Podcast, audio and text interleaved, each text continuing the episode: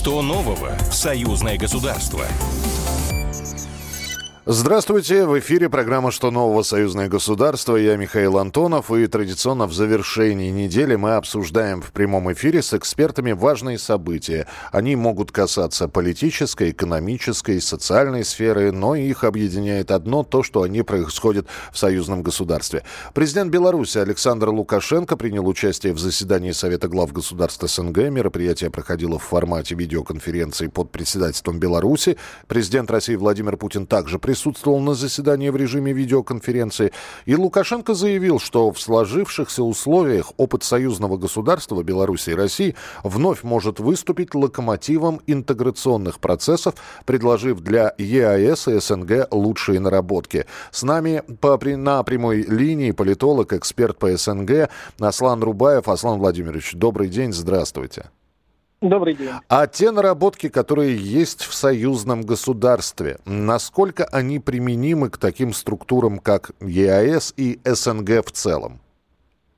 Ну, те наработки, которые у нас на данном этапе есть, это и э, объединение этих пространств под единой валютой. И э, мы там говорили о том, что э, пора уже объединить э, Россию и Беларусь в таком формате, чтобы у нас были единые центры управления армиями, э, там, единая валюта, единые образовательные стандарты и прочее, то, о чем мы говорили постоянно. Это все очень хорошо, это все очень неплохо, но говоря об евразийском пространстве нашем, постсоветском пространстве, мы можем сказать, что Евросоюз шел к тому, к чему он сейчас на данном этапе пришел, лет 30 как минимум.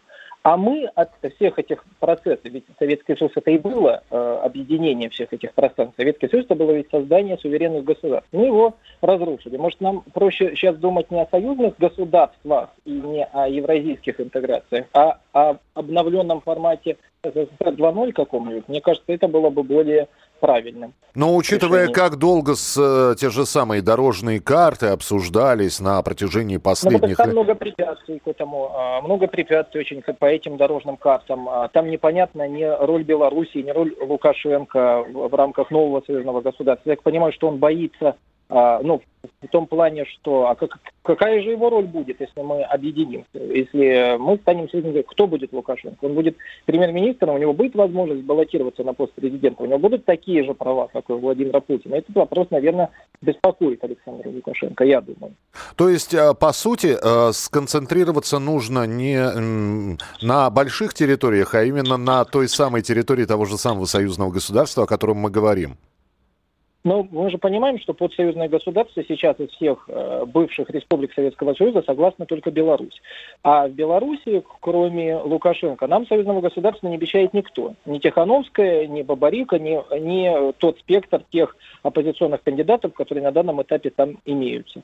Поэтому я думаю, что с Лукашенко нам нужно говорить, нужно договариваться, искать общие точки соприкосновения и ни в коем случае не ссориться.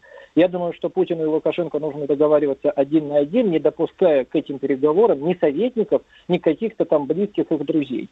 Вот тогда мы сможем действительно договориться. Ну тогда финальный вопрос, буквально на минуту, на полторы, который бы я вам хотел задать. Аслан Владимирович, а на СНГ пространстве есть ли все-таки государства, которые также могли бы э, в тесные отношения с Россией вступить, ну вот на примере союзного государства? Ну, ответить на вопрос за минуту вам не смогу. Э. Э, допустим, страны Средней Азии, страны так называемого Туркестана, сейчас идут по пути э, такому, знаете, русофобскому дрейву. Посмотрите, что происходит в Казахстане, Узбекистане, Киргизии. Они полностью, полностью уходят от русского мира. Грузия, она оторвана, полностью попала под орбиту влияния Запада. Такая же история в Азербайджане, который пошел по э, пути, э, как у нас получается, две, два государства, один народ, у них там полное взаимопонимание с Турцией происходит. Я не вижу сейчас на постсоветском пространстве ни одного государства, кроме Белоруссии, которым можно договариваться и которым можно верить. К сожалению, вот так. Спасибо большое. Политолог Аслан Рубаев, эксперт по СНГ, был у нас в прямом эфире. Ну, а если мы говорим про заседание Совета глав государств СНГ, то на этом заседании Владимир Путин предложил принять совместное заявление о развитии взаимодействия в сфере миграции, а также против попыток вмешательства в выборы в государствах Содружества. И было констатировано, что благодаря Содружеству удалось удалось сохранить, а по некоторым направлениям даже развить экономические, социальные, культурные и гуманитарные связи. Вместе с тем и Лукашенко, и Путин констатировали, что порой не обходится и без противоречий, как в случае ситуации вокруг Нагорного Карабаха. Так что будем следить за развитием событий и обязательно вам сообщать, что еще нового происходит в союзном государстве. И еще несколько тем буквально через пару секунд вы обязательно услышите в нашем эфире. Нового в союзное государство? Беларусь планирует к концу года запустить полный цикл производства вакцины «Спутник Ви». Об этом сообщил министр здравоохранения республики Дмитрий Пеневич. Он не назвал планируемых объемов производства, отметив, что главным является выпуск качественной вакцины, которая будет повторять в полной мере уже существующую. Формирование белорусскими специалистами полного технологического цикла производства вакцины против COVID-19 поддерживают в Министерстве здравоохранения России. И это подтвердил глава ведомства Михаил Мур «Мурашко». Сейчас в союзном государстве, по его словам, завершается исследование по взаимному использованию в один период вакцины против гриппа и против ковида. Министр допускает, что в ближайшее время эти данные могут быть опубликованы.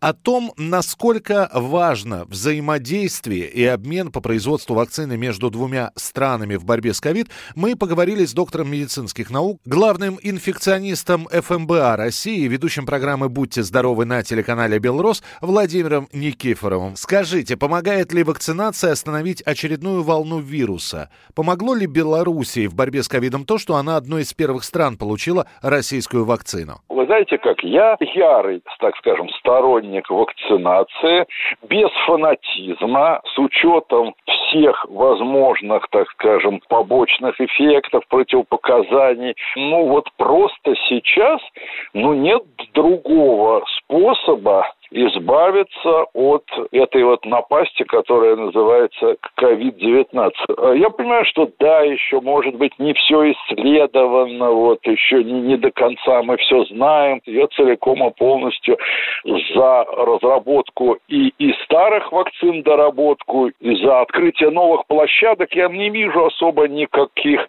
сложностей в том, чтобы Белоруссия начала по лицензии выпускать эту нашу вакцину «Спутник», я думаю, что Беларусь ничем не хуже России в этом плане справится с такой задачей. Будет ли очередная, ее уже называют четвертая волна ковида? Ну, четвертая уже идет. Я продолжаю думать и не скрываю своего мнения, что это вирус исходно природный, но к нему некие умелые ручки были приложены, в результате чего вот вышло буквально из-под контроля. Ведь он не следует никаким нашим канонам классической эпидемиологии. Вот по, по всей классике уже должно наступить затухание, вот вирус должен потихонечку потерять агрессивность, а он вместо этого ничего подобного не делает. Поэтому у нас с вами, в конце концов, что получится?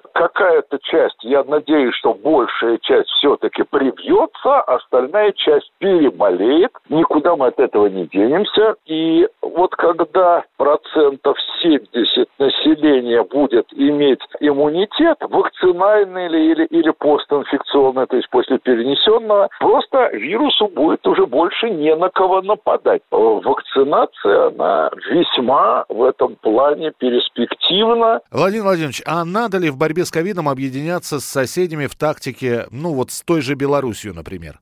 Я считаю, что, конечно, в чем суть вот этой вот тотальной вакцинации? Когда весь мир привьется, вирусу просто у него не будет среды обитания. Но если, например, мы в России все поголовно привьемся, а в Белоруссии никто не привьется, то вирус преспокойно перекочует в Белоруссию, и там будет радостно заражать белорусов. В чем и смысл-то вот такой глобальной борьбы с этой инфекцией? Нужно привиться всем. Какой у вас прогноз, когда мы избавимся уже от этой заразы? Я думаю, что эту зиму еще будет очень напряженно, а к весне, по идее, во всем мире должно покатиться все-таки на спад, потому что, ну, кончится у вируса пищи. Спасибо большое. С нами на прямой связи был ведущий программы «Будьте здоровы» на телеканале «Белрос» Владимир Никифоров. А ранее Александр Лукашенко назвал коронавирус интернациональной болезнью. Поэтому страны должны делиться вакцинами, лекарствами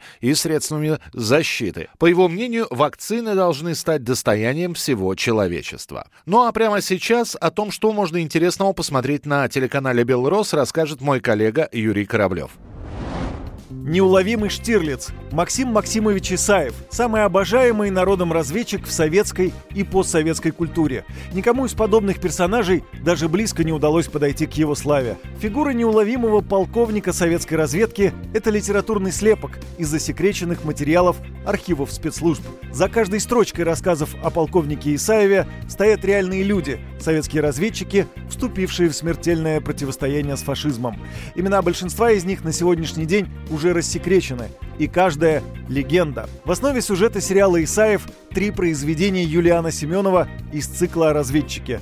Это романы «Бриллианты для диктатуры пролетариата», «Пароль не нужен» и рассказ «Нежность». Действие фильма происходит в 20-е годы прошлого века. В нем рассказывается о первых заданиях разведчика. Смотрите фильм «Исаев» на телеканале «Белрос» с 20 октября в 16 часов.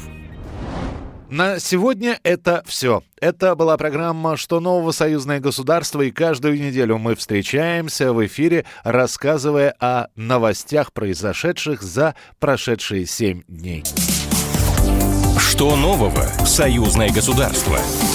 Программа произведена по заказу телерадиовещательной организации Союзного государства.